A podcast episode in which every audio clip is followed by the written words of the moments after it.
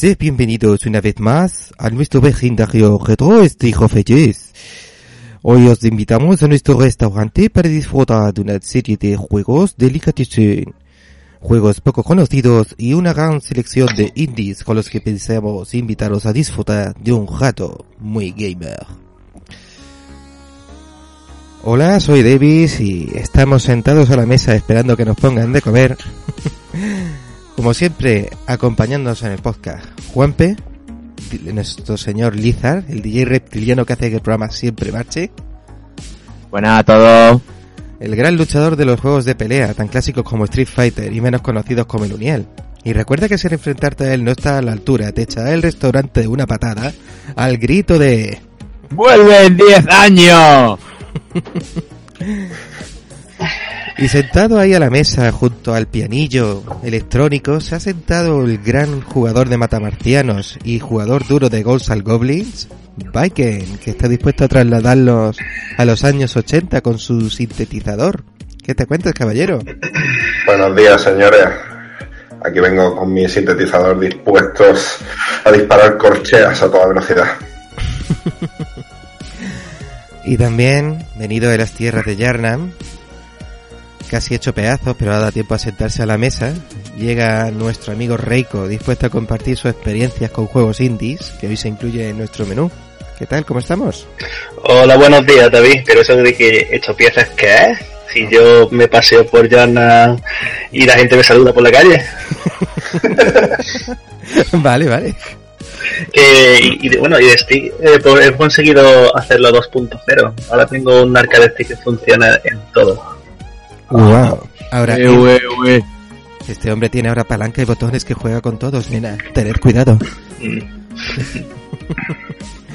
Y Ahora mi palanca se podrá medir con la gente que te explico. Bueno. Y se ha dejado descolgar del techo, infiltrándose entre la gente y se ha sentado como que no se da uno cuenta. ¿eh?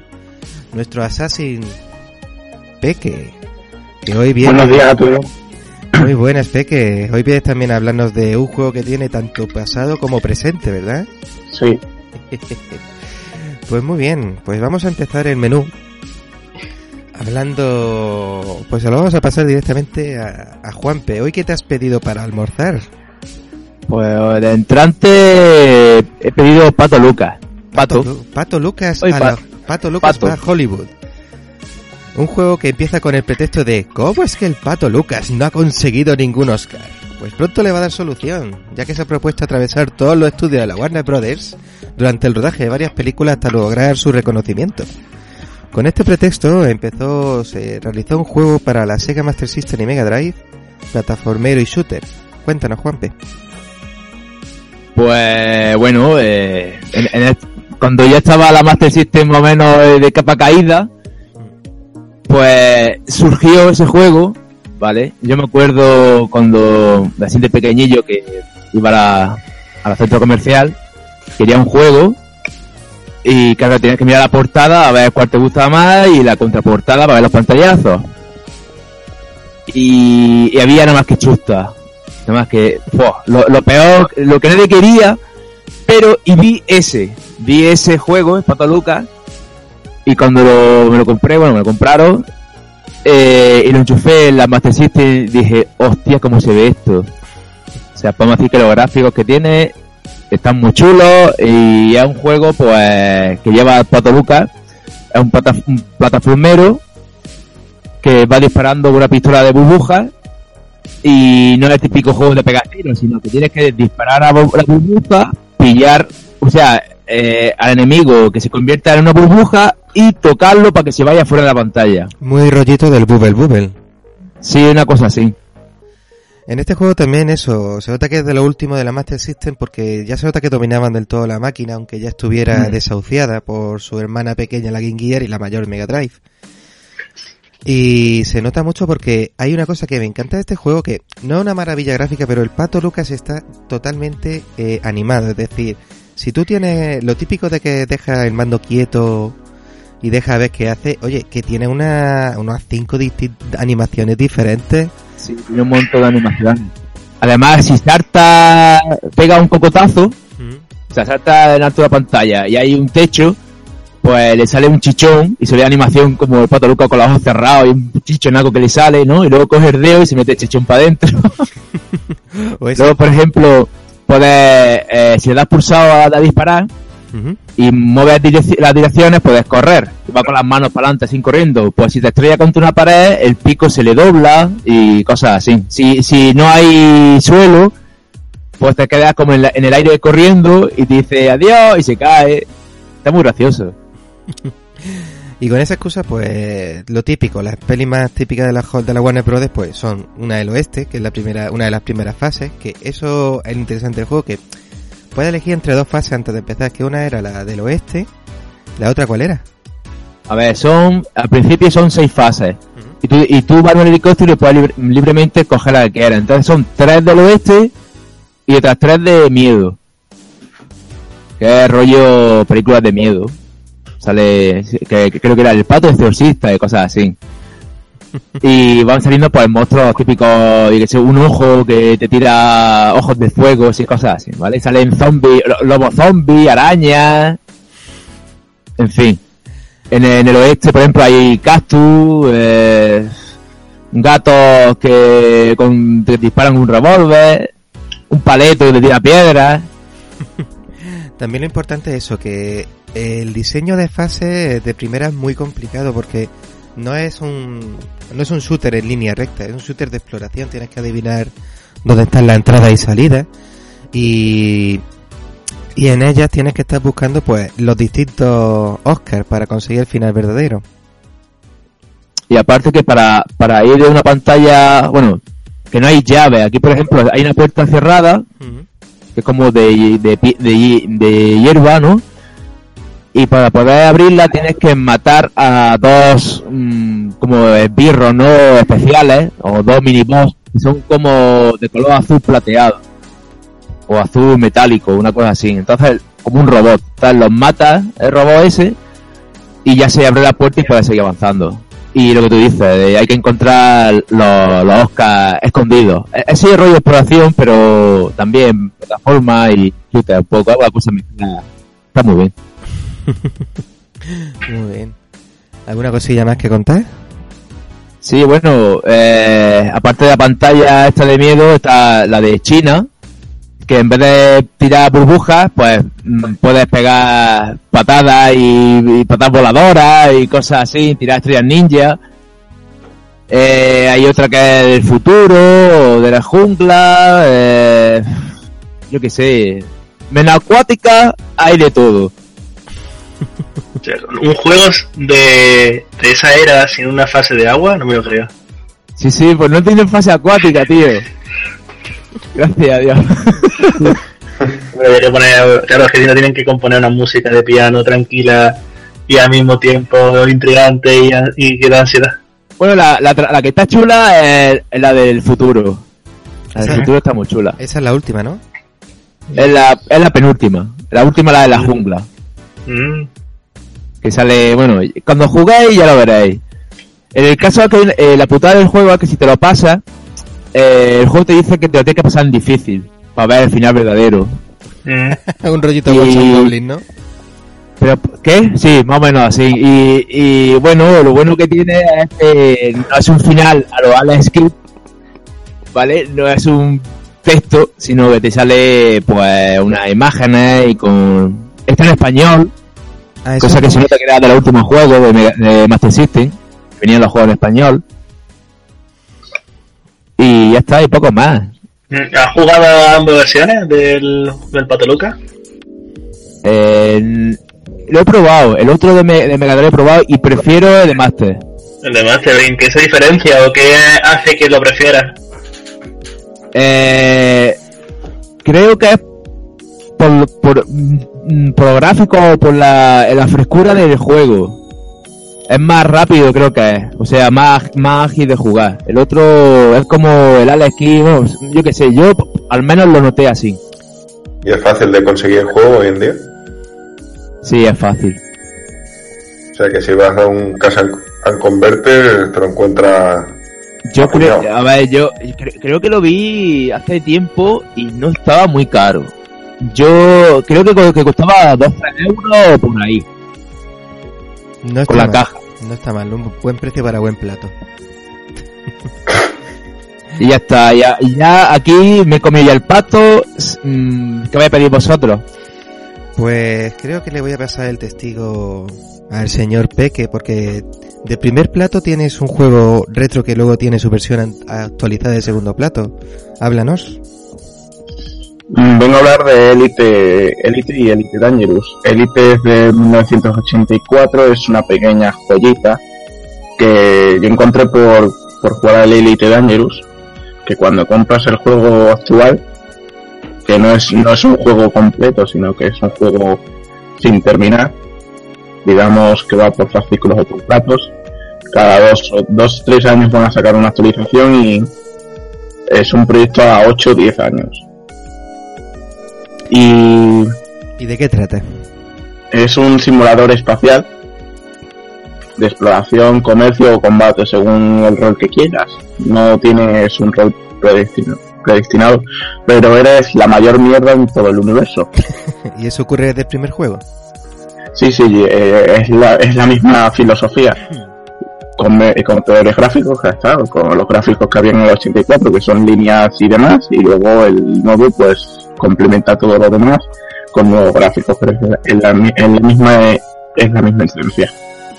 Oye, eso mola. ¿Y cómo se juega? Cuéntame. Lo puedes jugar, el antiguo se jugaba con el teclado, de salió en, en MSX creo, creo recordar, y en ordenadores, no, de los ordenadores de la época. Era local, claro está, y el nuevo es, es un MMO. Pero lo que te pregunto más bien no es la me- es más bien la mecánica de juego, si vas en tu nave o te bajan de la nave. Va, sí, sí, vas, vas en tu nave porque todavía no está implementado que te puedas bajar ni que tengamos piernas en ninguno de los dos. Eres o sea, un ta- en espera, espera, espera, no tienes pierna, eres, eres el taxi de desafío total, ¿no? Sí. En el del 84 lo que veías era la cabina o lo podías poner en tercera persona, o sea, ver la nave y ya está. Y ibas, ibas pilotando entre, entre planetas, eh, ver Targoides, que es la, que es la raza alienígena y demás. Y en el nuevo pues es lo mismo, pero que puedes, puedes bajar a los planetas y demás. Eso mola. Y pero hay hay tiros o porque Sí, hay tiros. Hay PvP, o sea, te puedes pegar con los, con los jugadores o con los NPCs. Y o comerciar con ellos o comerciar con las estaciones y demás o explorar todo el vasto universo o sea está toda está toda la está todo el universo hecho Eso, esto- eso ya es un punto a favor que contra el que ha sido el fiasco del 2016. No se le Man's comparaba con. No Man's Sky Pues ya ves. Estoy viendo fotos de, de del 84 y los gráficos son en, en vectores. Sí. sí sí Ahí no había mucho factor de juego social. no no Y- pero con deciros que solo está explorado y con explorado está sola- solamente un 15% de todo lo que sea de todo el mapa que hay solo hay un 15% explorado y, y, y, habi- y habitado por humanos el Eh. resto es soles y soles y soles Madre mía. ¿Y en la versión de PC qué plataforma se juega? en la, en la versión actualizada de 2014 se juega en PC y en One y a partir de verano creo que va a salir en Play 4 Me refiero, PC puedo jugarlo desde una cuenta de Steam. sí Ah, vale, vale. ¿Cuánto suele rondar de precio y tal?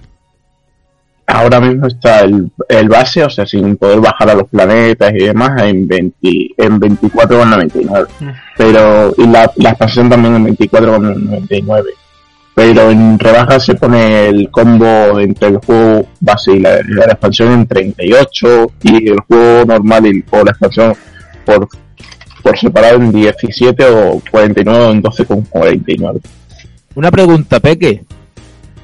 Si te estrellas y mueres en ese juego, ¿tienes que empezar a partir desde el principio o sigues con tu nave y tus cosas? Mm, no, tienes que, a ver, tú tienes créditos y si tú te estampas, que es lo más normal del mundo, estamparte o que te maten, tienes créditos y tienes que re- recom- recomprar la nave. Vale. O sea, Que, no- no te- bueno, que sí que pierdes lo que tienes, pero que tienes que volver a comprarla. sí. Ujú. Yo tengo un reboy ahora, tengo un reboy, una recompra de nave de un millón y medio. Madre mía, qué dolor. Pero, ¿como piloto vas desarrollando algún árbol de habilidades o es solamente lo que te permite tu nave? Es lo que te permite tu nave, claro está. Pero lo- luego están los, luego están los rangos de Federación, Imperio o Alianza. Vale, entonces hay un crecimiento de tu cuenta, entonces. Sí, sí. Y luego, según los rangos que tengas de, de Federación o Imperio o Alianza, tienes puedes entrar en sistemas, como es el sistema azul, que es nuestro sistema solar, que está, está prohibido entrar si no tienes el rango 4 con, el, con la Federación. Vale, O sea, no puedes ver la Tierra ni puedes ver Marte colonizada. Mm, vale, vale, vale. Bueno, pues con esto nos ha hecho ahí que no conocía yo el Elite y intentaré darle un tiento más adelante. Nada, yo solo llevo 600 o 700 horas. Joto. Nada más. No, no. Con razón no ha vuelto el podcast tanto tiempo, estabas por ahí perdido. Pues buen plato te has servido, muy buen plato, muy buen plato. Que siga el Dijo, siguiente. di- dijo Peque, mi planeta me necesita y se fue. No, este, este directamente a, a, a lo Green Lantern, no, mi sistema me necesita. Sistema. ¿Qué más de la peli esa? Ay. Bueno, Sí, molaría, molaría que hiciera un, un elite de esos, pero rollo Laila, ¿eh? ah, rollo de Star Fox. Sí. Bueno, Nintendo está falta de ideas. Yo creo que le agradecerán que le diga eso. Baby Breeding. Oh. Bueno, pues... A ver... Señor Baiken, veo que le han servido un pollo a saco, una pala clavada. ¿Eso qué es? Ese es el plato más común que te puedes encontrar en Shovel Knight. un, juego, bueno, un juego no, una joya que nos han regalado los fans, ¿vale? A través de una campaña exitosa de Kickstarter eh, que generó un juego, ¿vale? El Shovel Knight en este caso. eh, desarrollado por, eh, bueno, es el primer juego desarrollado por la empresa Judge Club Games, ¿vale? Y con la composición de una leyenda de la música chiptune, ¿vale? Que es Jake Kaufman, el cual ha trabajado entre otros juegos como Shantae, trabajará en Bloodstained, la versión nueva esta de Castlevania. Pero la Y- terminada, ¿no? ¡Que la terminen, Bueno. por Dios! Bueno, de esos 7 millones de dólares para un juego así, o sea, Kickstarter a veces... Esto es muy fácil. Son uno para que lo haga alguien y los seis restantes para países de Cancún. para la fiesta. bueno, pues en el juego lo que, lo que tenemos es un homenaje a los 8 bits, con gráficos en alta definición, por supuesto. Para empezó saliendo en, en Windows en 2014, en el verano, y luego se fue extendiendo a otras plataformas como 3DS y PlayStation Network. Esta campaña, ¿vale? Lo que hizo es que, bueno, tuviera varias recompensas a ser desbloqueadas, incluyendo tres DLCs, ¿vale? Y bueno, el juego básicamente es un, bueno, un planteamiento 8 bits, un plataformero 2D, con, que bebe de- del juego de Pato Aventura, este clásico de la NES, que todos hemos jugado, bebe de Dark Souls, bebe de Mega Man, de Castlevania y otros tantos juegos. Eso, de hecho, son palabras propias de la gente de Just Crack Games. O sea, ellos es una declaración de amor, como dicen, a, a los 8 bits. Este juego. Yo, Alfonso, lo estuve probando y... ¿Tú cómo dirías? ¿Que es más Mega Man o más Castlevania? Yo creo que es más eh, Mega Man por el planteamiento de la historia, ¿vale? Y el planteamiento de los bosses. Y de los saltos. Porque en, en Castlevania un salto te va a tomar por culo. Aquí, que yo también ya lo he estado probando y me he el tema de enemigos y el tema de movimiento, el tema de, de sprites, el estilo que tiene sí lo veo muy Mega Man. Mm. Pero luego la, explora- la exploración me recuerda un poco a la Mulana o también al Castlevania. Eso sí. Sí, bueno, también bebe, si te fijas en el mapa, es una, declaración de amor también al Super Mario Bros. 3, ¿vale? Mm. Donde incluso en el mapita modo tablero te van apareciendo minibosses que tienes que ir bueno, conquistando, algunos muy carismáticos, como, como por ejemplo Kratos, ¿vale? Que es exclusivo de la versión de PlayStation. Coño. Y bueno, que todavía no me Eh, es exclusivo. tío. Sí, exacto. Y, y bueno, de hecho hay una versión que está confirmada al parecer para Xbox One en la que salen los Battletoads. Bueno. Otro. Así para que todo el mundo tenga toda la versión. me Bueno. pues el juego eres- digo, representa que eres un caballero rechoncho, azul, ¿vale? El cual, con su compañera Shield Knight, ¿vale? Entonces Shovel Knight, el, héroe- el caballero de la pala, pues Shield Knight, la caballera del... la caballera, bueno, la, La- damisela o como quieras La llamarlo. caballero, eh, sería la escudo. caballero el escudo. la caballera del escudo, pues eh, os habéis lucrado toda la vida, ¿vale? Buscando tesoros. No obstante, os habéis adentrado en un castillo donde de golpe y porrazo os quedáis inconscientes y tu compañera desaparece. Shovel Knight se retira en una vida de, campesino, armado con su pala, ¿vale? Y llega un momento en el que el sello que se cernía sobre el castillo se rompe y tienes que enfrentarte a la Orden sin cuartel, que son ocho caballeros, o sea, referencias a Mega Man por un tubo. Eh, tienes que vencerles a través de ocho fases muy curradas y con unos colores exquisitos, una paleta de colores genial, Y con una una dificultad, trepidante. y con una dificultad muy ajustada, porque en este juego me da cuenta que no vas por vida, sino cada fase tiene sus diferentes puntos de control, que si no, si te matas puedes resucitar en el último punto de control que hayas conquistado, pero si ya tienes mucho vicio, puedes llegar al punto de control, romper la esfera que tiene ese punto de control y suelta más tesoros que te permite comprarte potenciadores y armaduras. Exacto, exacto. En este juego, aparte de lo que ya comenta, bueno, es una clara referencia a Dark Souls, este es el sistema de checkpoints con antorchas, digamos, hogueras o como quieras llamarlas. Y además tiene un plus añadido de que cuando mueres, en este caso, como tú dices, bien dices, no hay vida, ¿vale? Pero cuando mueres te quitan parte del dinero que llevas. Una clara referencia a las almas del Dark Souls y que debes recuperarlas si quieres, o sea, debes volver al sitio donde se te han perdido y aparecen las bolsas de dinero con unas alitas ahí volando, ¿vale? Pues diciendo, cógeme, cógeme, pero a lo mejor está encima de un precipicio, con lo que te lo tienes que pensar. Y bueno, en este lado hay varios power-ups que te permiten hacer habilidades como por ejemplo planear, ¿vale? Con una daga puedes montarte en una especie de, mm, de plataforma con ruedas, estilo Mega Man. Hay una varita de fuego de estilo Zelda que dispara fuego hacia adelante. Y bueno, la verdad es que el juego es una absoluta maravilla. Uno de los, de los golpes característicos de este juego es rebotar sobre la pala, que es una referencia al Pato Aventura, como comentábamos. Tiene una dificultad muy, muy ajustada, donde en las últimas pantallas tendremos que superar saltos complicados, eh, momentos de tensión, o sea, momentos rompemandos, lo que yo lo llamo. Yo la verdad, por lo que llevo jugado me da cuenta que eso, que el salto pala es el movimiento más roto. Porque como pilles justo el punto sobre un boss, le revientas la vida enseguida. De hecho, el dragón, ese primer dragón que te enfrentas se hace muy fácil si, si se le usa el rebote de la pala. Exacto. Luego, aparte, por otro lado, tienes armaduras y palas especiales que hacen habilidades, ¿vale? Las puedes comprar en el segundo pueblo, ¿qué te parece? Y mm, en este sentido hay una armadura muy interesante que lo que hace es que cuando vas andando te resbalas como si estuvieras en hielo, ¿vale? Esa sería la parte mala. Pero si te toca un enemigo, ¿vale? No te, no te echa para atrás, ¿vale? O sea, no te, no te desplaza cuando te toca, sino que te quedas en el sitio. Por lo que para los saltos y todo esto. cuando te toca un enemigo es rollo Castlevania, que se va el tío do- dos kilómetros. Sí, exacto, se va a hacer un back, un backstep rollo Dark Souls, ¿vale? Esto, ¿Vale? Rollo Castlevania.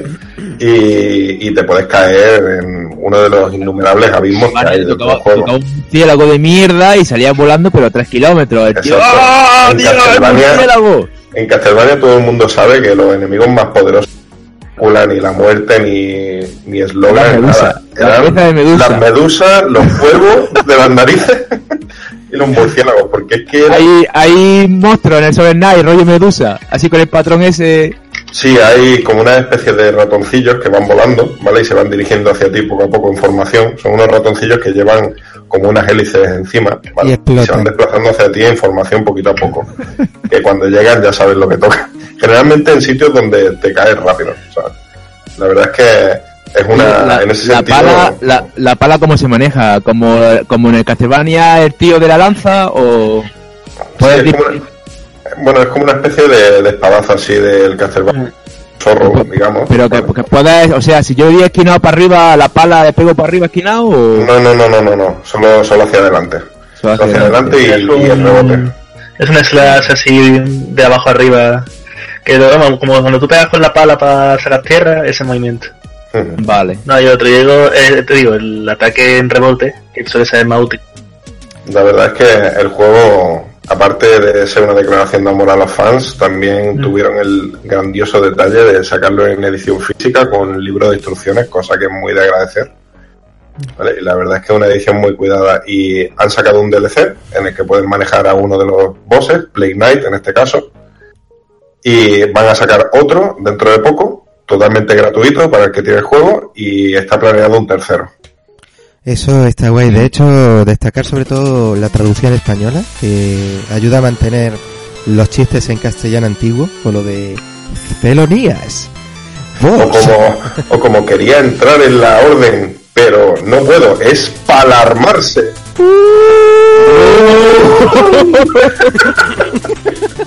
Madre mía. Sí, sí. Sí, el, el- el- el ratillo que estás jugando hay muchos chistes que usan la pala.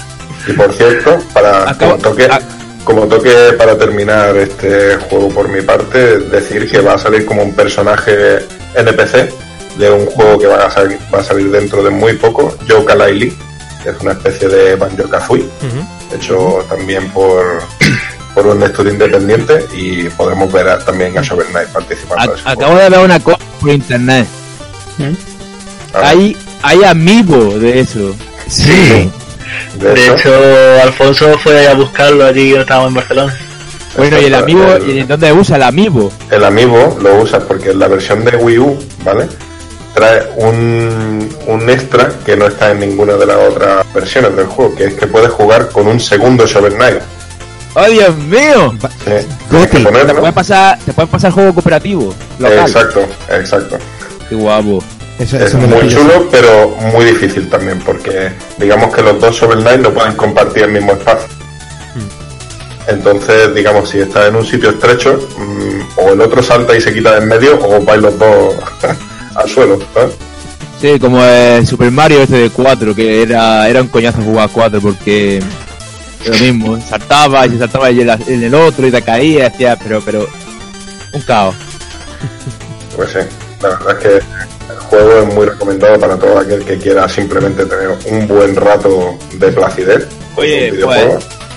A, a mí me ha convencido y el pollo con pala mejor me lo pillo, ¿eh? Aparte, Juanpe, un punto a favor que le doy a este juego es comparándolo un poco malamente con Undertale en el tema de rendimiento, porque este juego funciona en ordenadores viejos. Claro, claro. Sí, a- yo le he probado en un 21.4 con un giga de RAM y la gráfica de 64 y funciona. Ya, ya, ya, ya, estoy usando un i5. Uh, te has actualizado, eso es bueno. Sí, sí, ya te digo. Es que el Undertale, incluso en el mío, de vez en cuando pega un Claro, petardazo. ¿sabes lo que pasaba? Es que... No está optimizado, es el Game Exactamente. Maker, me parece. Pena. con el Game Maker, porque me acuerdo yo que los juegos que tenía en el Pentium, en el Sí. Pentium este que tenía, eh, los juegos con Game Maker me iban así a trozos, me iban muy mal. Y era lo de Game Maker, y, fue poner el Undertale, el Undertale y, y hacía lo mismo, o sea que dije, eso está hecho en Game Maker sí o sí. Bueno, yo creo que con un par de platos por hora vamos servidos. Eh, sí, yo el se- pollo con pala me lo pillo. Yo te lo recomiendo. Señor Viken, veo que en el escenario del restaurante le está esperando un tal PowerNet Paddy. ¿Le importa deleitarnos con uno de esos temas ahora? Claro, por supuesto. Be my guest. Pues os vamos a dejar con un tema de Viken, que es I'll Be Back. y volvemos tras esta pequeña pausa. Gracias.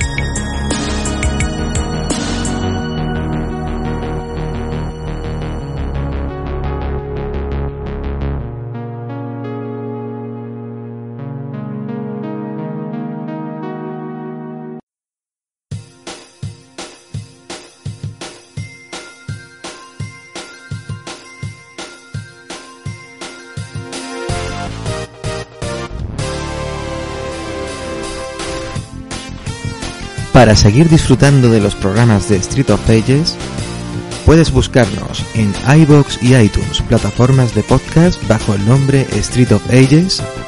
Y si quieres permanecer en contacto con nosotros, no dudes en buscarnos en Twitter con la cuenta de arroba Street of Ages. Muchas gracias por oírnos y disfruta del resto del programa.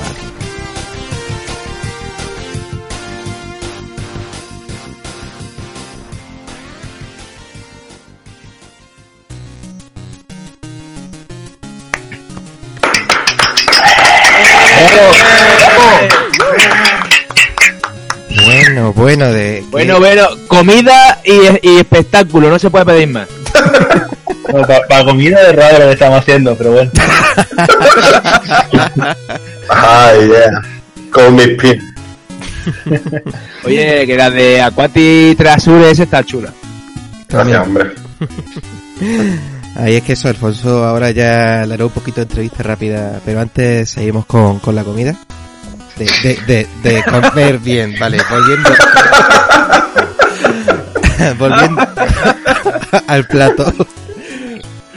Volviendo al plato veo que a Reiko le han servido como una especie de bosque de, de plantas, de plato de verduras con una especie de bosque y un puestecillo de vigilancia. ¿Eso qué es? Sí, sí, una bolita de carne, una majeta en medio. Ah, muy rico, muy rico el Firewatch. Que de hecho, creo que hace nada eh, se, se cumple el año de lanzamiento.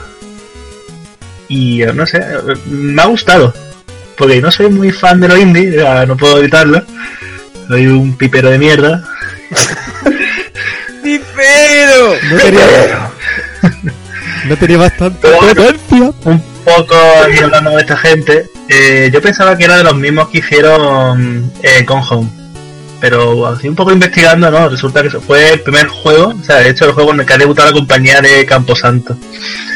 Y está bastante bien, o sea, un juego que no puedes buscar algo, no, no divertido, por así decirlo, pero en verdad entretiene. Un poco la historia de un hombre así de mediana edad llamado Henry, que buscando trabajo pues le sale esta ofertilla de trabajar en un puesto de guardia en los bosques del parque de Susón está muy cerca de lo que era bueno lo que sigue siendo el parque de Yellowstone y un poco te habla del incendio que ocurrió en el año 88 pero claro aquí se transcurre eh, un año después cuando está sigue vigilando las zonas que todavía quedan sin quemar. Y bueno, este, este hombre que interpretamos está casado con una muchacha que la conoce en la universidad, llamada Julia, que por motivo de la vida, pues desde muy joven sufre una pequeña enfermedad, pequeña no es pequeña, pero bueno, los que juguéis sabréis cuál es, y se ven obligados a separarse mientras ella está en la familia y el chaval, nuestro amigo Henry, decide un poco distraerse de esos problemas maritales y trabaja, digo, bueno, se aísla en el monte y a cuidar del bosque con su supervisora Delilah, que es una mujer bastante majita, un poco loca, mucho carácter, que, que, que cuidará de nosotros a través de un walkie-talkie. Un poco sondere, ¿no? eh, sí, es sondere. Y la verdad que mola. Pasa que el final, ya hablaremos después, pero no conozco a nadie que no le haya gustado. Que el final no piense que no es el correcto. Pero Pero digamos que el juego este se enfoca en la exploración del parque, ¿verdad? Sí, de hecho, tú empiezas, o sea, ya tienes tu puesto, tienes tu equipo y lo primero que haces es venga, tu primera vuelta mientras te enseña un poco cómo va el rollo, el tema de las cajitas, porque por todo el parque hay unas cajas de madera con una combinación que Delay nos dirá que es la misma que te enseñan todas, un seguro, todo eso, pero bueno, es la forma que tienen todos los guardias forestales que cada verano cuidan del bosque para poder buscar materiales. Y una cosa muy buena es como la atmósfera poco a poco se te va introduciendo y al final, pues claro, te disfruta del paseo, de cómo va atardeciendo conforme avanzas, porque el tiempo dentro de cada intenta ser no, no realista, porque hay momentos en el que el, digamos, el sol se esconde mucho más rápido que en otros días, pero no, pero transmite muy bien, no, no te obliga a pegar saltos, o sea, no es un juego que puedas correr no es un juego que tengas que no te vea obligado a pecar a, a algo porque en verdad no hay nada que suponga peligro. O sea, digamos que es un juego para jugar con una taza de té tranquilito y explorar es y... como le dije a David sí sí perfe- perfectamente una taza de té como le dije a David con el Valhalla que es igual eh, perfecto para jugar las noches de lluvia que no tienen tienes ganas de relajarte con tu tacita de café tu taza de té y ahí disfrutar un poco de la atmósfera Pero, Reiko, Dime. ¿es- ¿esto que un Prona Simulator o como? Es, ya te he dicho, es como el Gone Home. O sea, tú viste Ya. a primera persona, no ves ningún personaje real, o sea, no hay moderado de personas. Y tú vas explorando, y vas descubriendo poco a poco pues, secretos, a base de, de detallitos, o algún, una carta en el suelo. Que, que es rollo más intriga, ¿no? Eh, Sí, es misterio. Misterio, vale, vale. Sí, te traes al Sí. parque y mientras hablas con, con Delilah, con un walkie-talkie, el control. A mí me gusta mucho cómo se maneja el walkie-talkie, porque tú lo que haces es pulsar un gatillo y salen las respuestas. Que tú, porque tú estás hablando con Delilah y según las respuestas que das, pues ella contigo tiene una actitud distinta o no. Ah, y a veces te deja de hablar o, o se enrolla contigo, o se enrolla charlando, evidentemente. Y de duración, ¿cómo va el juego? Duración, en dos tardes me lo terminé, o sea que un- en un día full te lo terminas. O sea, yo sé, le doy eso, cuatro horas, así. De dificultad, entonces bajito. Es ¿no? muy fácil, debe avanzar y ya está. Es No, y es muy intuitivo, no requiere así comerte mucho el coco, es eso, es avanzando. Para adelante, tú sigues el rollo, la historia, el juego, la gracia que tiene es como la conversación de Henry y de Nadia va, va cambiando, va cambiando la actitud, va contando cosas cada uno. Tú cuentas cosas de Julia, ella te cuenta cosas de su vida, de su, de su amor, de, de la juventud, del antiguo guarda que había en el, en el campo. Y bueno, va contando cosas, porque empieza a encontrar una mochila con utilitarios, mm, de repente encuentras que hay un cable cortado de comunicación y tienes que ir a repararlo. ¿Y este juego en qué plataformas ha salido? En todas. De hecho, el juego está tanto en Play 4 como Equipo One, al mismo tiempo que está en todas las versiones de Steam. Y ahora la, la pregunta interesante, ¿está físico en Play 4? Eh, yo diría que sí. Creo que los del Camposanto, por celebrar el éxito de ventas que había tenido, habían sacado una versión física. No obstante, si- siempre es más de buscarlo, pero bueno. El juego, ya te digo, a mí me gusta mucho como te, o sea, la exploración, el viaje durante el juego es algo mm, va- que digamos que yo lo, lo valoro mucho. O sea, todo el rato, todo el tiempo que estás jugando y estás descubriendo secretos y estás avanzando y pasan los días, porque tiene una forma muy curiosa de que pasan los días, es que no es, todos los días no son iguales. Además, un, un día por lo mejor transcurre dura- durante la tarde y cuando anochece eh, te vas a dormir. Y a lo mejor en otros días, pues es toda la noche despierto. Lo que estoy viendo es que este juego tiene una paleta de colores muy viva, ¿no? Sí, Colores- sí, esto donde saltan los amarillos. color- colores calientes. Mm. Sí, porque se supone que está en Wyoming del 89 durante el verano. Vale. Solo un detalle, acabo de mirar. El juego Firewatch va a salir eh, por Limited Run Games, una tirada Ujú. pequeñita de las que ellos sacan. Sí, Y habrá que estar atento en Twitter. Mm, sí, yo algo había escuchado que iban a lanzar una edición física. El juego, evidentemente, por la mecánica. ¿Este juego es más de para gente de nicho o...? Mm, bueno, no sé, sí, yo sé llevarlo de nicho a lo que tú quieras llamar nicho. Porque el juego mm, se presta. O sea, no te toca los huevos como por ejemplo el Nier, que tiene la fase de texto. Eso sí, se- o el Drakengard, que tiene el, el boss final. O sea, eso sí sería un juego de nicho, que en plan de hay que echarle pelotas para decir, venga, me gusta este juego. Vale. Eh, por que no tiene pinta tampoco de requerir una potencia gráfica importante ni Mm, no sé decirte, ¿eh? mi ordenador alguna caída tiene, o sea, no le diría que está óptimo, o sea, va muy bien, pero tiene caídas puntuales. Que no sé si es tema de que mi ordenador me da justo para requisitos porque el juego tiene puntos en el que no está optimizado. Mm, Vale, vale, vale.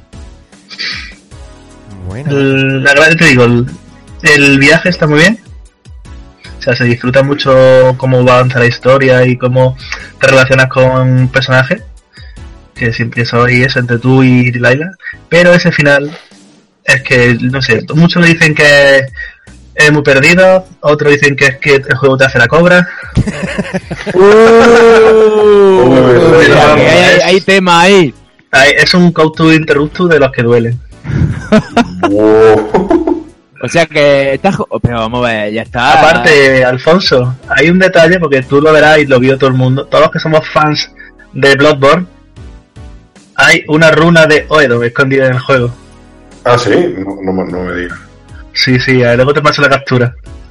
Ya. Quiero, ese juego. Ya, ya quiero ese juego. No, pero te digo, es solamente una, es una referencia, no es nada más. ¿Hay animales? Eh, no ves, eh, ves animales, bueno, en verdad no ves ningún animal. Te digo, y personas están- como mucho. O sea, está en el puto bosque y no ve ni un puto animal. Sí, sí, el- los que se han creado el juego se han currado de que tú no veas a nadie ni veas animales. Porque cada dos por tres te dicen, en ese sitio hay oso. Y no ves oso. Tú te quedas con una cara. Luego, Vale, te- modelado de personas no se han comido la cabeza. Hagamos mucho en las fotografías, pues si ves a tus dos personajes, ves a Henry, ves a Julia, ves a Ned, pero no ves un modelado de personaje. No te ves ni la, la- como mucho ves tus manos con el walkie. Las manos sí tiene, están bien hechas, ¿no? El modelado. Sí, la mano rechoncha de un hombre de 30 años con cerveza, pero bueno, sí. Bueno. Pues No te digo que merece la pena echarle un ojo, pero ya os digo, no le daremos vuelta al tema. Hombre, es que mm, si me pone el simulador de senderismo, a mí por ejemplo, rollo ese de intriga, prefiero el Skyrim, ¿no? Pero hay, habrá gente que dirá, no, yo no quiero Skyrim porque es demasiado pagar, o sea, pegar y Skyrim, matar y todo eso. intriga, bueno, eso es relativo, pero bueno. Por eso eh, Pero es es un una alternativa a... Cambia el concepto del juego. a cambiar sí, el ¿no? No, pero siempre puedes jugar al Gone Home, que es mucho más breve que este, y un poco te hace la idea de que va el juego. Sí, Gone Y ya te Home, digo que ambos comparten referencia, dime. El Gone Home lo está jugando porque en su momento el creador lo puso gratuito para que lo Sí. jugara la gente. Todo, mucha gente lo pillamos cuando lo hizo gratis. Y le he estado echando un ratillo, no he terminado porque algo me falta, pero sí que que escuchas la voz del protagonista, sus pensamientos, intenta trasladarte un poco a la conciencia de, de, De ella. de- de su situación y, y llevar un poco el misterio a ver lo que ha pasado. Sí, está Eh, muy bien. eh, Aparte, yo ese recomiendo... Dime. A, a ese juego juega el Capitán Guile, ¿no? De Street Fighter 2. Ah. Verás que le meto. No pilláis el chiste, no pilláis el chiste. No, no lo he pillado. O sea, No son días ninguno. un chiste, pero este no. Espérate, Eh, el chiste go está- home a Villa Family Man. Que oye, que va. Dios. Fíjate. Vale, me voy a mi esquina. esa es una peli muy mala, ¿eh? me voy a mi esquina. Que David, te recomiendo muy, o sea, muy mucho que juegues al Gone Home y inmediatamente después saltes a Firewatch. Porque comparten referencias. Y no son de la misma compañía. Mm, suelen ser esos guiños que se hacen de una compañía a otra, sí. Sí, sí, es que os tiene a punta pala, que se nota. Eso está. Pues, espionaje, espionaje. Bueno, Eso ha sido Toma. un indie. ¿Qué, ¿Qué más hay por ahí en el menú? Pues bueno, yo me he pedido dos pequeños platos, un plato combinado. Un segundito. Eh, sí, aquí está, ya llega mi plato combinado de juegos de Master System, dos pequeñas joyitas, una de ellas de cuando la tenía de peque. Y otra que encontré en los Cash Converters y me recomendaron bastante por Twitter. ¿Vale? Así que voy a empezar primero por esa pequeña recomendación que fue Aztec Adventure, que me intenté pasar con Juan hace un par de tardes. Que es el Quiero ser un Zelda de Master System. En el- Exactamente. que trata de la aventura de un crío con las típicas ro- ropas de... Boliviano. No. Es Lleva sombrero. Lleva el sombrero y poncho. Lleva sombrero y Poncho. Lleva sombrero, sea, sombrero, poncho y, y una pluma en el sombrero. Es boliviano. boliviano. Bueno, yo creo que más bien... Pero que no es lo mismo que bolivariano, ¿eh? No, bolivariano no. Y bueno, que sí, que el protagonista, que es un niño que se llama Niño, es verdad, pues, lo que trata de ese juego mostrándonos un Zelda visto desde arriba, como el primer Zelda de la Nintendo NES, es pues movernos a través de un pequeño mapeado eh, a, tra- a lo largo de unas 5 o 6 fases en las que con una ambientación pues de desierto de allí de, de Centroamérica te tienes que enfrentar a distintos bichos, pero la mecánica de este juego que te mueves como un Zelda va de no solamente las armas que consigues, sino también que sobornas a tres tipos de enemigos. Uno que es un tigre y... A ver, a tres, tres tipos de enemigos que hay, ¿vale? Que van con un poncho. Era, era un pollo. El tigre, el pollo y de cuál era otro bicho, no me acuerdo ahora. Y un, eh, un perro o algo así. Sí, un perro, exactamente. Y creo Perro con uno- sombrero. o- Eh, y creo que uno, cada uno es Pipo, Popo y Pepe, creo que eran los nombres. Pero, pero papi, A ver, es Papi, ¿no? un nombre. Ella es Best Brain Store Ever. ya, ya, Los tíos que estaban ahí reunidos se dejaron las neuronas para, para todo. Sí, y en ese juego lo que pasa es eso, que eh, hay uno, hay algún enemigo al derrotarlos te sueltan bolsas de dinero que se las tiras a estos adversarios y se te unen a ti. Y se unen en formación, entonces es más fácil moverte por las fases, porque ya que cuando pegas un tiro yo también pegaré otro tiro. Casi convirtiéndose como en los matamarcianos cuando conseguías satélites para poder ir enfrentándote a, a tus ene- a tu horda de enemigos. Aquí la diferencia está que eso, que este juego tienes un objetivo que es encargarte de dos o tres monstruos, dependiendo de la fase, y luego llegar vivito a la salida. Tiene... Ya, estoy- ya, ya- yo voy diciendo que los, los esbirros mueren como, como, vamos, un plumazo. O sea, tú sobornas un pollo de eso y te dura un segundo. Te dura lo que te dura un superviviente del. Pues básicamente, una cosa así. Vamos. Eh, Un escupinajo en una sartén. Eso. Y bueno, y lo, que te va moviendo por la fase vas consiguiendo distintos ítems que tienes que aprovecharlos para abrirte paso, por ejemplo, entre zarzas que tienes que cargártelas con bolas de fuego. Luego los distintos bichos, algunos son muy rotos. Están, por ejemplo, plantas carnívoras que te sueltan, que te disparan. Estaba también los propios habitantes de una tribu con máscara de tigre que te van disparando con una cerbatana. Sí, había también como eh, una, una armadura, ¿no? Que ar- hacía mini armadura alrededor.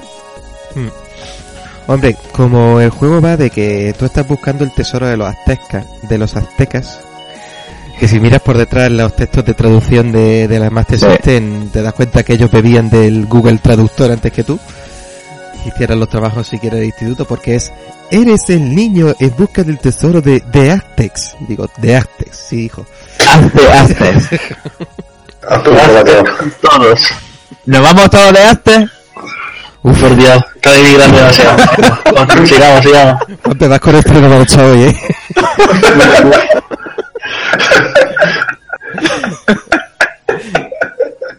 Y la cuestión es que eso sí, el juego de dificultad aumenta exponencialmente porque hay momentos que ya te hace daño el pasar por el agua, tienes que conseguir unas botas para pasar por el agua, atravesarlo con unas balsas. Tienes tiempo en contra, no te puedes dormir en los laureles y se hace puñetero. Yo no me lo llegaba a ver, el, juego está pensado para que te lo, para que hagas una rutina y te la sepas de memoria y haga eso y te pasa el juego. Hmm, Básicamente. Porque, bueno, yo me llegué, me llegué lejillo, Sí, más de la mitad, o sea, casi llegando, rozando el final, pero allá llegué a una pantalla en que eso era ya infumable todo, porque los, los pollos estos morían cada dos por tres, ibas tú solo, los enemigos eran muy rotos, y es eso, aprenderte, claro, no- te sabe la pantalla, tienes que ir explorando, y es, el juego son de, para rejugarlo muchas veces, aprenderte la pantalla de memoria y ya ir con todo sabido. Y sí, así es. Ese juego a ver si alguna vez me lo termino. Pero para echarlo rato y un par de risas está bien porque eh, para ser un juego de la Master System de an- del año 87, de colorido es y llama mucho la atención. De hecho yo creo que hay efectos de sonido algunos gráficos reciclados de la de Ski.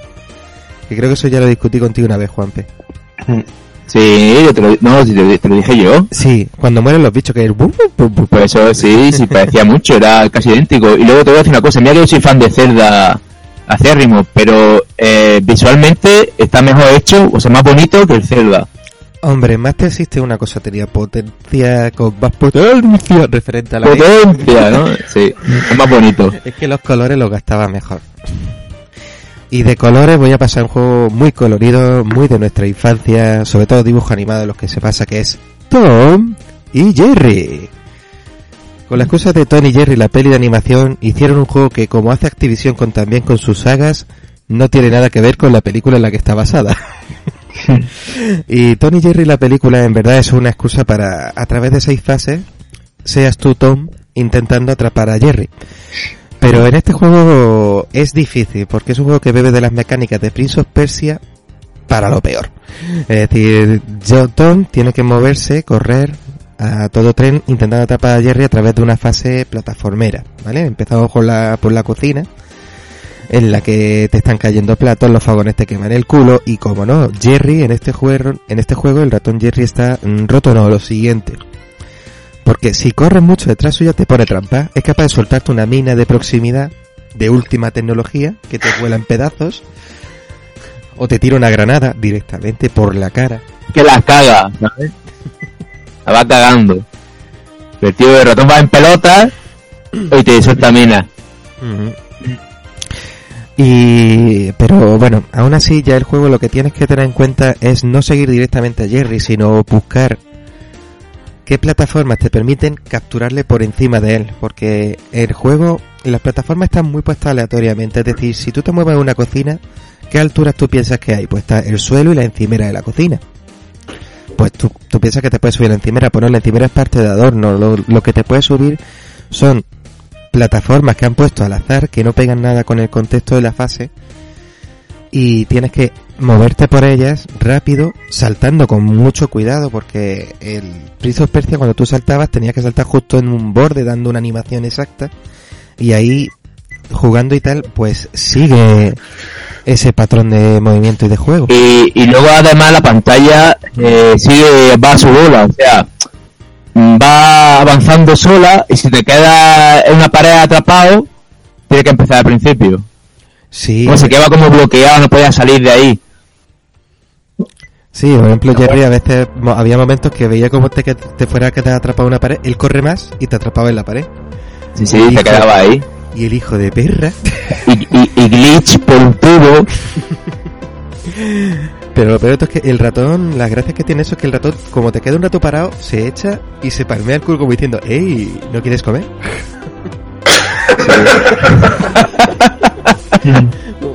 Hijo de puta, encima tentándote para que corra detrás suya. Las melodías, pues, son las típicas melodías que nada más te existen en plan simpáticas, no tampoco muy machosas. Y ya cuando le vas pillando el truco es fácil pillarle a, a, a Jerry, pero de primeras es un tiramandos. Sí. Porque los mejores momentos para atrapar a Jerry es cuando el movimiento de la pantalla en vez de ir hacia adelante es hacia arriba. ¿Por qué? Porque Tom tiene que saltar distintas plataformas, pero normalmente Jerry, que ahí se convierte en Spider-Man, ves que sube a dos pies por la pared. Pues lo mejor es desde una de las plataformas siempre jugártela, pillar carreras, saltar y caer justo encima. Que lo bueno que cuando lo pillas, eh, lo, lo, Tom lo coge con una cara de hijo de puta, yo voy a ajustar cuentas contigo. Y con el mando. con el mando.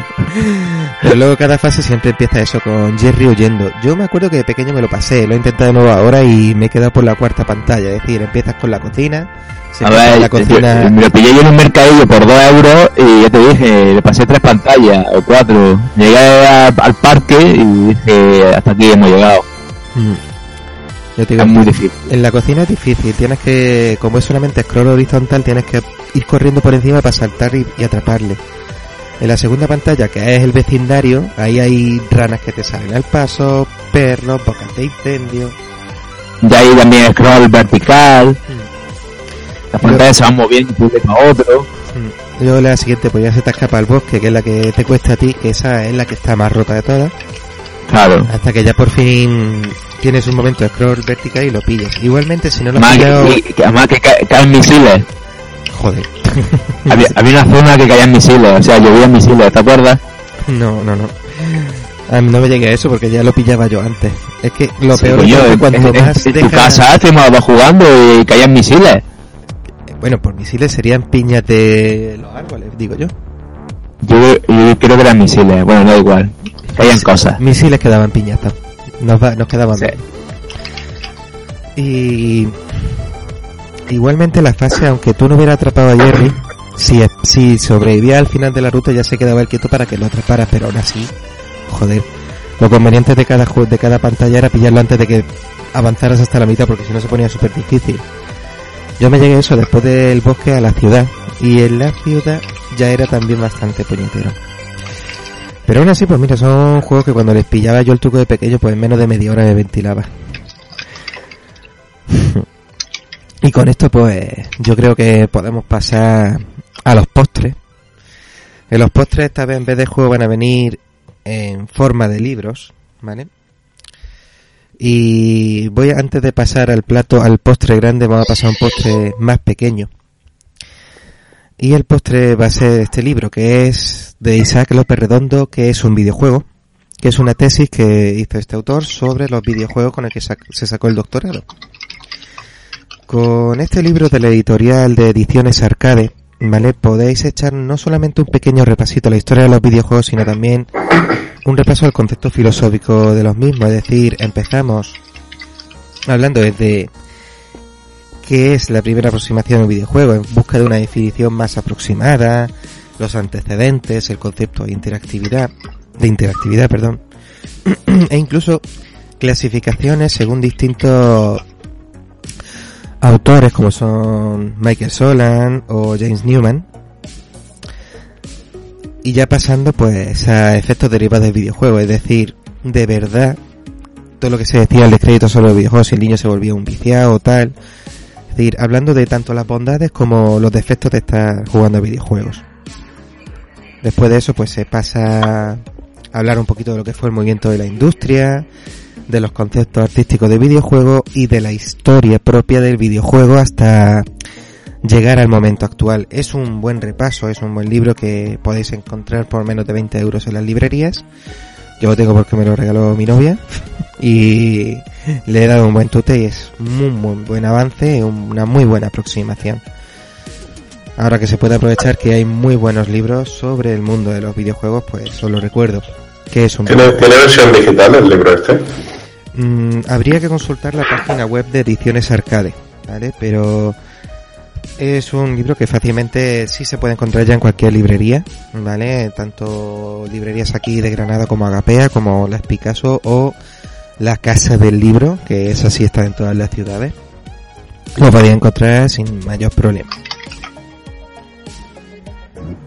Y yo creo que ya pasamos al postre fuerte, que es este ha sido el libro de las Navidades, el libro que ha estado Sí. mucha gente, un libro que se hizo con financiación de la editorial Game Press, editorial que le, que le tengo mucho añoranza porque Game Press es la que durante mi época universitaria hizo la revista Games Tech, no sé si la recomprabais vosotros, que era esa revista con CD, que hablaba de... Yo me compraba la Loading.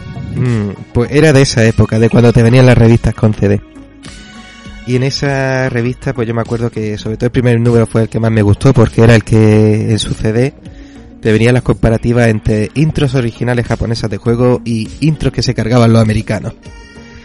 Y te ponía la comparación y, era estaba muy chulo y sobre todo también luego a la hora de hablar de videojuegos hablaba de los juegos que no llegaban a salir de Japón y juegos que como era una revista hecha más por fans no no tenía que seguir el patrón de lo que le decían la las grandes Claro. editoriales y Es curioso, es curioso cómo esas revistas han, han durado poco, ¿eh?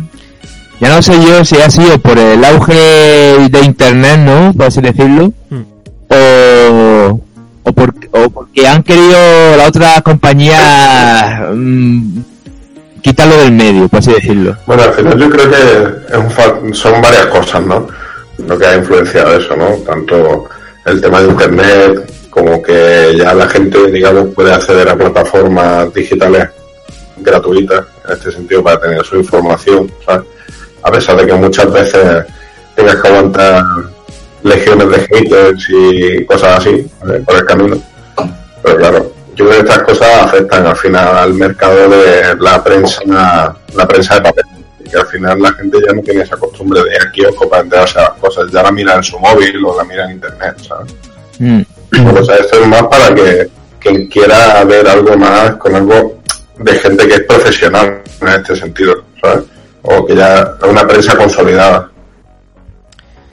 Y bueno, ya supongo que los que nos tengan también este, este libro, hablando de gran empresa, de lo que hablamos, hablamos de Mega Drive Legends. Un libro de 16 bits. Una antolo- la antología de la consola que marcó una época. Realizada por varios autores, entre los que están José Ángel Ciudad, de alias Yaganami, Raúl Montón, de Punisher, Antonio Moreno, Evil Ryu, José Andrés de Steam Retro, Dani Vendrell, Dani Marí Ocrion, Francisco Javier, Fanfriki y Jordi 12, Zero Sid, es decir, autores conocidos de revistas como Hobby Consolas, Superjuegos y revistillas ya como hemos dicho de la GameStech, que se reunieron, volvieron a levantar la Game Press porque esa editorial yo sé que se hundió en su momento. Y decidieron a través de la financiación por Kickstarter hacer este libro. Y con el apoyo pues lo hicieron estupendo, es decir, es un libro que para empezar ya la portada tiene ahí una ilustración que ya os cuenta de qué va a ir, es decir, es una recopilación de 154 juegos de Mega Drive y aparte un poco de la historia y del tema de los cartuchos de este juego. Además, es que es un libro que, es que está tan cuidado por las tapas, es decir, el interior imita lo que es una caja de Mega Drive, es decir, en un lado están las instrucciones del videojuego y por otro lado el cartucho. Alfonso también cuando vio que me lo compré allí por Málaga se enamoró del Sí. libro y salió disparado también a comprárselo. Sí, yo hice un poco aquello de culo veo, culo quiero, ¿vale? Porque resulta que se lo compró Davis y estábamos desayunando, lo vi un poco y dije, uy, esto tiene demasiada calidad. Así que fui y me lo compré. Más que nada, me gusta el libro, sobre todo porque yo soy muy, muy eh, fan de los detalles, ¿no? y el libro te cuenta pues eso, ¿no? Te cu- tiene las fichas de videojuego, pues te trae un código QR en una esquina para que escuches una, la banda sonora del juego, que ellos, si tú lo pones, ellos enlace suyo de YouTube, pone una musiquita del juego, te explica detalles, te pone todas las portadas del juego que ha tenido, la japonesa, la europea, la, la mm, americana, la japonesa, etcétera Incluso la brasileña. incluso la brasileña exacto porque tenían su propia versión de la Mega Drive por parte de Tectoy y también te cuesta de- detallitos en una en un apartado que pone bonus stage eh, que te cuenta pues referencias o fricadas directamente del juego es muy la verdad es que es súper curioso cómo, cómo lo tienen montado estructurado el, el libro ¿no? y al principio la parte esta de de cómo está estructurada la parte de Mega Drive y todo esto es fantástico. Y sobre todo también eso, lo que has dicho de los códigos QR. Decir, este libro te permite leerlo con el móvil al lado. Porque claro, eh, cada no solamente sobre cada juego te va dando el código QR, sino cuando estás repasando un poquito de la historia, pasa por las campañas publicitarias que tuvo Mega Drive. Y a vosotros supongo que algunos acordaréis del canal pirata Sega. Y, y de los anuncios tan eh, esperpénticos que hacían y ellos han vuelto a subir esos vídeos en su propio canal, ¿vale? Es decir, no es necesario que, que algunos tengan que bu- tener el libro para ver esos vídeos, en su propio canal lo han subido para que puedas verlo, pero a través del libro pone el código QR junto al anuncio para que puedas ver qué, qué, anuncio es. A mí me resulta muy curioso que te explica totalmente el asedio que se hacía contra Nintendo en esa época, ¿vale? Y como realmente Sega estuvo ganando durante mucho tiempo a Nintendo, o sea, a nivel, a nivel global. O sea, te explicaba exactamente todos los tejamanejes que se trae- traía el director de la empresa, el presidente japonés Ujú. cómo se formaron Sega América, Sega España, etcétera. Sí, sí, había Sega España, o sea, flipa. Sí. Y te explica mucho sobre las limitaciones que tenía el hardware, las versiones que traía.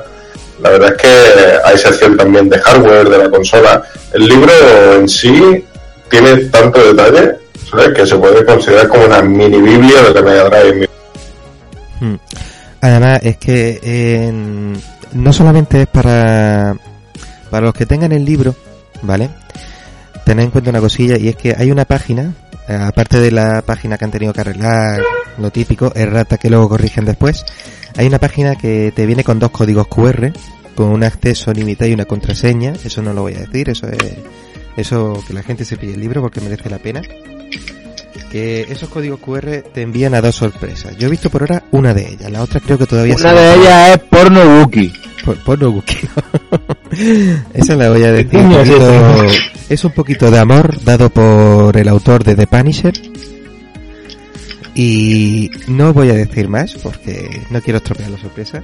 Deciros que ya sí es fácil de conseguir el libro ahora pasado las navidades porque yo tuve que buscarlo en Málaga porque en Granada no estaba, pero a la semana la librería Picasso ya sí se ha hecho con copias de este libro y recomiendo fervientemente decir un Un libro detalle que tiene este libro, que me parece impresionante, es que consigue hacer que cualquier juego te entre en ganas de jugar. O sea, o sea, por ejemplo, te, te empiezan a explicar cosas del juego de Ayrton Senna, de Fórmula 1, Ujú. y es que te apetece jugar realmente. El O sea, Ayrton Senna. el Ayrton Sí, sí, exacto. O sea, es Era, un gran juego ese, ese juego, ¿eh? Sí, pero aunque no te guste, no interese mucho la Fórmula 1, te explica tantos detalles y te dice tantas cosas del juego que es que realmente te entran ganas de jugar. Y por, por ejemplo, ¿qué cosas tienes que explicar del juego Columns? ¿Vale? Que el juego Columns básicamente consiste en causar fichas del mismo color, ya está, ¿sabes? Pues te dedican una página entera, consiguen explayarse y que tenga sentido, ¿sabes? O sea, ese libro hay un trabajo muy bueno detrás de redacción, en mi, en mi opinión. Hay juegos que, por ejemplo, es más fácil, ¿no? De explicar sobre ellos, ¿no? Como Soleil, porque tienen mucho contenido. Que sobre esto Reiko incluso nos puede hacer una propia biblia él, ¿no? El speedrunner del Soleil, el, el speedrunner top 1 de, a nivel Creo que nacional. yo creo que el único speedrun que sería capaz de hacer, ¿eh? El único juego que se debe memoria. De- Y no, realmente el juego es una compra absolutamente recomendada para quien le guste, no solo para quien le guste la Mega Drive, ¿eh? sino para quien le guste las consolas retro en sí. Mm. Es que Creo no que solamente vale mucho la pena. es que está cuidado al máximo. Es decir, para empezar, tamaño folio. Ya, ya es un libro grande, toda la página impresa a color. Luego, repaso de los autores que trabajaron en las distintas consolas. Y además que cada melodía que le han puesto al juego dura exactamente unos 3, minutos máximo.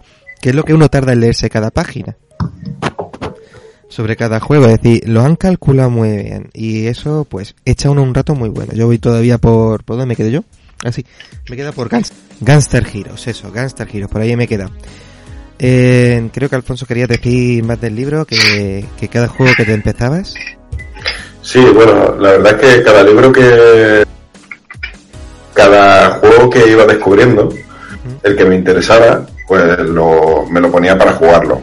El tema está en que no seguía avanzando el libro hasta que no, completara ese juego que, me interesara. ¿no?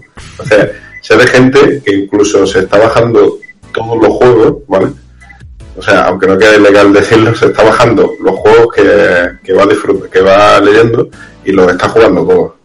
O sea que realmente eh, es una, digamos, una fuente de conocimiento chula, ¿no? Y que realmente creemos que conocemos mucho una consola, pero con estas cosas se descubre un, mo- un mogollón, la verdad. Deciros eso, voy a decir la cuenta para poder seguirlos en Twitter, está eh, la propia arroba no Legends, y arroba edgamepress, ¿vale? La página propia de megadrivelegends.com para poder incluso pedirla por internet, aunque por desgracia en su momento del primer lanzamiento de internet tuvieron muchos problemas por temas de correos y de envíos. Yo es un libro que, por la diferencia de 3-4 euros, yo soy más, más, más feliz yendo a una tienda y comprármelo.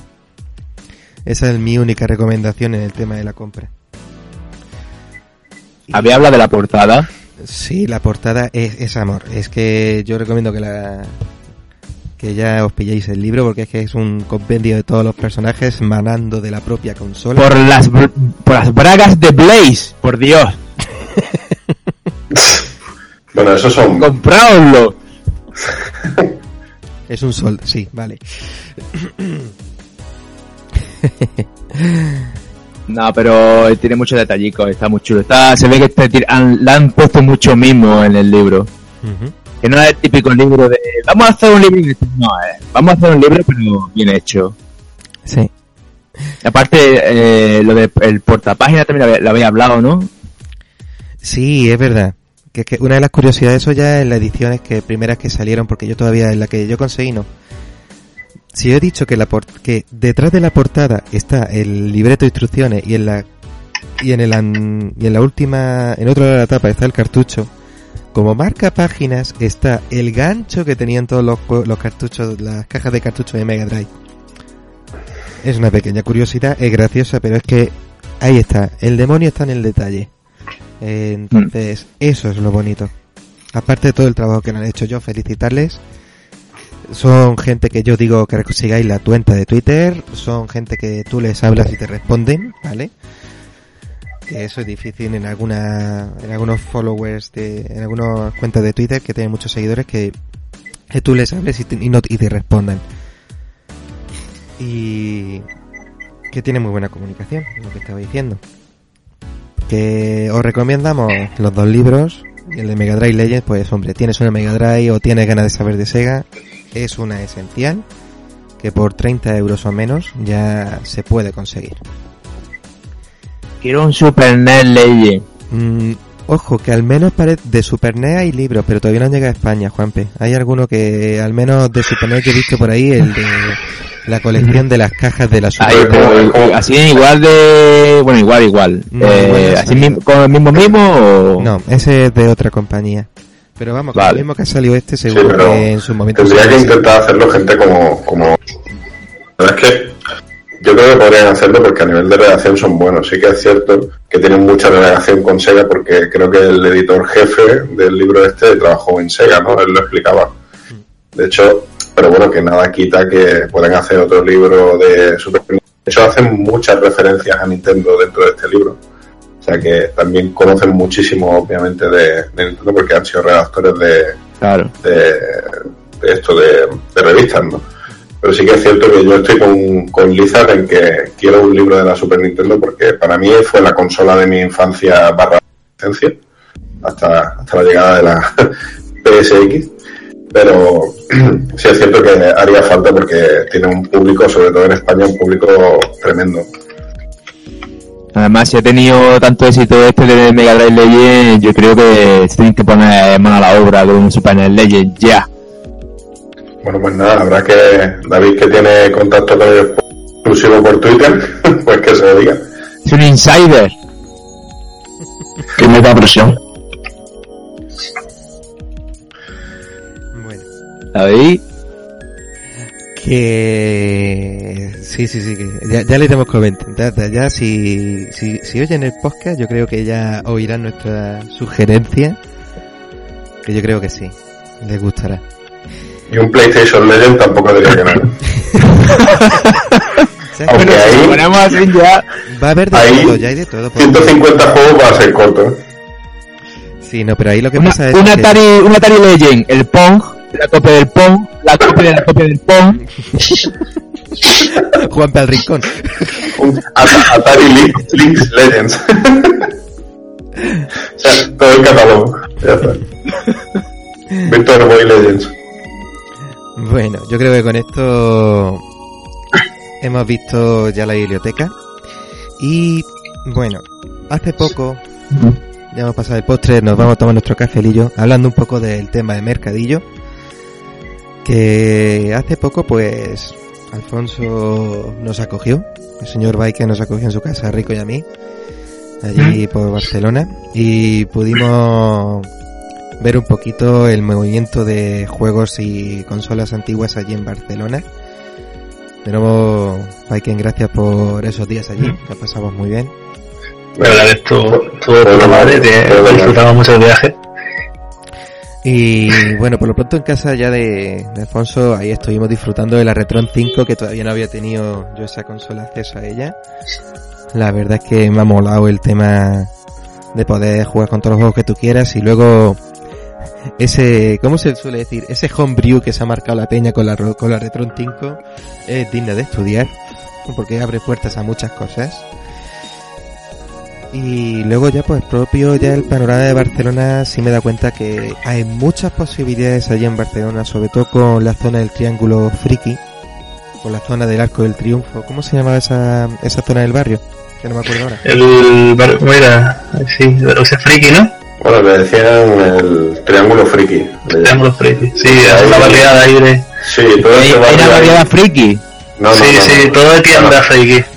Sí, hay, hay varias. Hay, por ejemplo, de videojuegos están aquella Play to Cash, ¿no? Una tienda que ya nada más entrar tienes unas vitrinas, bueno, tienes paredes con vitrinas con juegos joyas, ¿no? Te puedes encontrar allí Resident Evil clásico, juegos de Game Boy, incluso juegos más nuevos, pero descatalogados, ¿no? Incluso de Play 4. Y luego ya tiene su parte de, de videojuegos, parte de cómics, etcétera, pero está curiosa. O sea, han querido emular a Japón, ¿no? Que tiene su barriada de Bueno, bueno, bueno, y han hecho ahí lo mismo. salvando las distancias, ¿eh? pero, pero, pero, bueno, hay algunas tiendecillas de, de culto, ¿no? De videojuegos, de, bueno, hay un sex, ¿no? Que eso de culto tiene poco, pero luego tienen pues cositas así más de cultura underground, ¿no? Eh, hay una tienda bastante famosa de juegos de mesa y libros, libros de ilustraciones, etcétera, que la verdad es que está curioso. Y luego hay un sitio que es una tienda en sí de juegos de mesa, pero que tiene cafetería. Entonces puedes tomarte algo y mientras juegas a juegos que tienen allí disponibles en una estantería para, para que lo usen. Sí, aquí, aquí en Granada hay otro sitio parecido, vamos, igual, que hacen lo mismo. Tienen sus juegos y pues eso debería debería propa- propagarse por toda España. Pues están Sí, muy la verdad es que pasas un rato muy agradable, ¿sabes? Sí que es cierto que por cortesía, pues que te pidan un par de cosillas, ¿sabes? En este sitio, porque mucha gente lo que hace es que va, se toma una cosa y se tira toda la tarde, ¿sabes? Pero bueno, un poquito hay que entender el lado de negocio que tiene esta gente y bueno, Claro. un par de cosillas y pim pam. Pero bueno, la verdad es que esa zona es muy curiosa, creo que os gustó bastante ¿no? cuando fuimos allí. La verdad es que ahí, ahí su- tiene su variedad, ¿sabes? Pero bueno, hablando de distancia con lo que sería aquí. Bueno, eh. Voy a, voy a ponerme en plan a frotarme las manos como las moscas, ¿vale? Y te voy a preguntar que cómo va el precio por ahí del juego. Ahí el precio de ¿Es juegos... caro? ¿Es barato? Bueno, yo creo que eso, eso mejor lo puede responder David, que es un newcomer, ¿no? Sí, Aquí, ahí- Here new challenger. Ahí vino con una, con una bolsa del Zelda llena de rupias, ¿vale? Pero vio que los bartenders no estaban por la labor y dijeron, "Hmm, sorry Link, Welcome when you were... Mm, Richard. Sí, sí, porque la verdad es que el precio, No, pero bueno, aún así, menos a Alfonso, los eh, compañeros les pareció bastante carito. Alfonso, aún así me encontré cosas que estaban justas de precio, pero no tenía necesidad de tenerlas, pero algunos juegos de Game Gear con la caja y todo japonesa, que me encantó la caja japonesa de los juegos de Game Gear, estaban bastante bien de precio, es decir, las luchadoras de leyenda Magical Knight Riot estaba a 10 euros, con la cajilla y todo, era una cucada, luego me encontré los Sonics originales de Game Gear y todo, pero luego ya había juegos que efectivamente, en cuanto te sonara un poco de qué iba el juego, sabías que ya había un 1 y dos cifras detrás detrás. Mención especial, vimos un Sunset Riders de Super Nintendo completo, del que no quisimos siquiera preguntar el precio. Pero vale. aún así hay- Vale, vale, ha vale. habido tiendas que hemos disfrutado. De hecho, hemos conseguido un nuevo oyente entre una de las tiendas. Si nos oye, le saludamos de nuevo, caballero. Gracias. Ah, ah, justo el de esa tienda.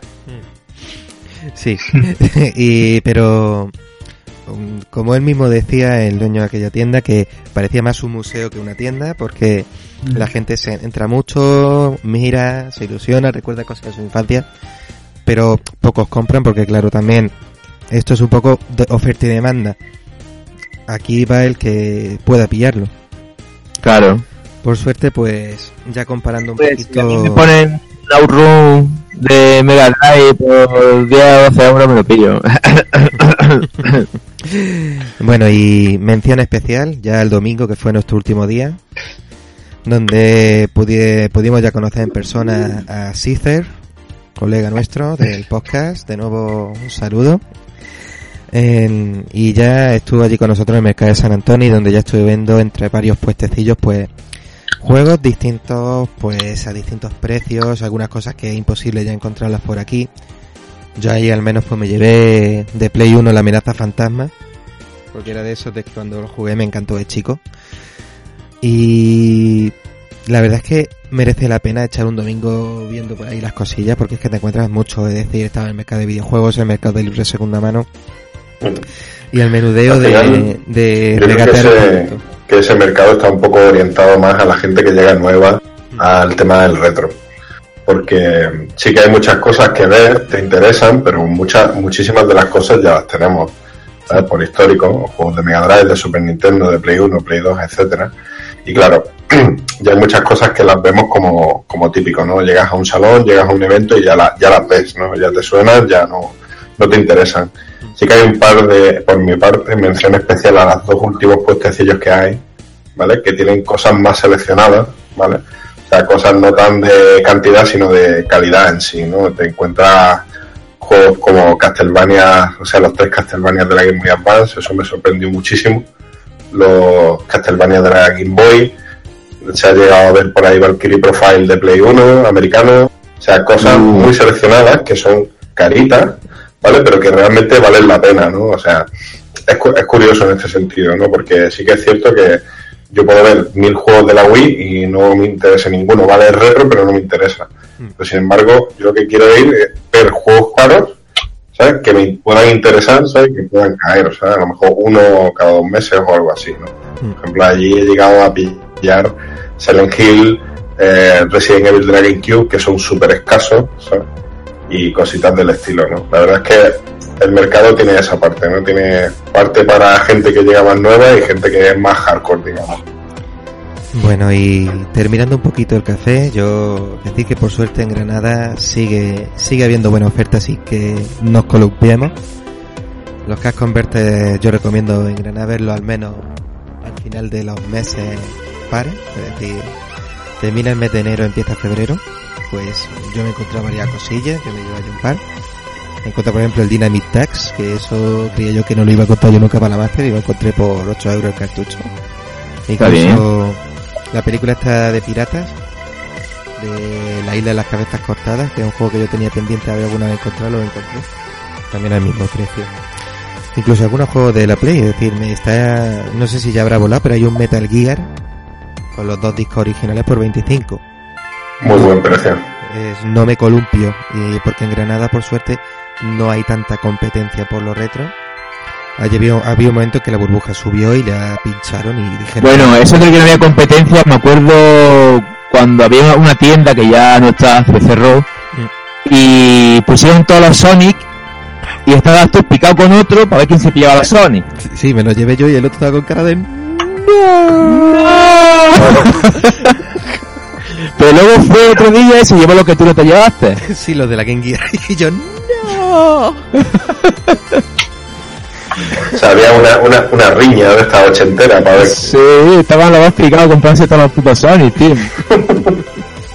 Una guerra sónica. en fin Bueno, te voy a, te, te voy a mandar una quest, Bacon.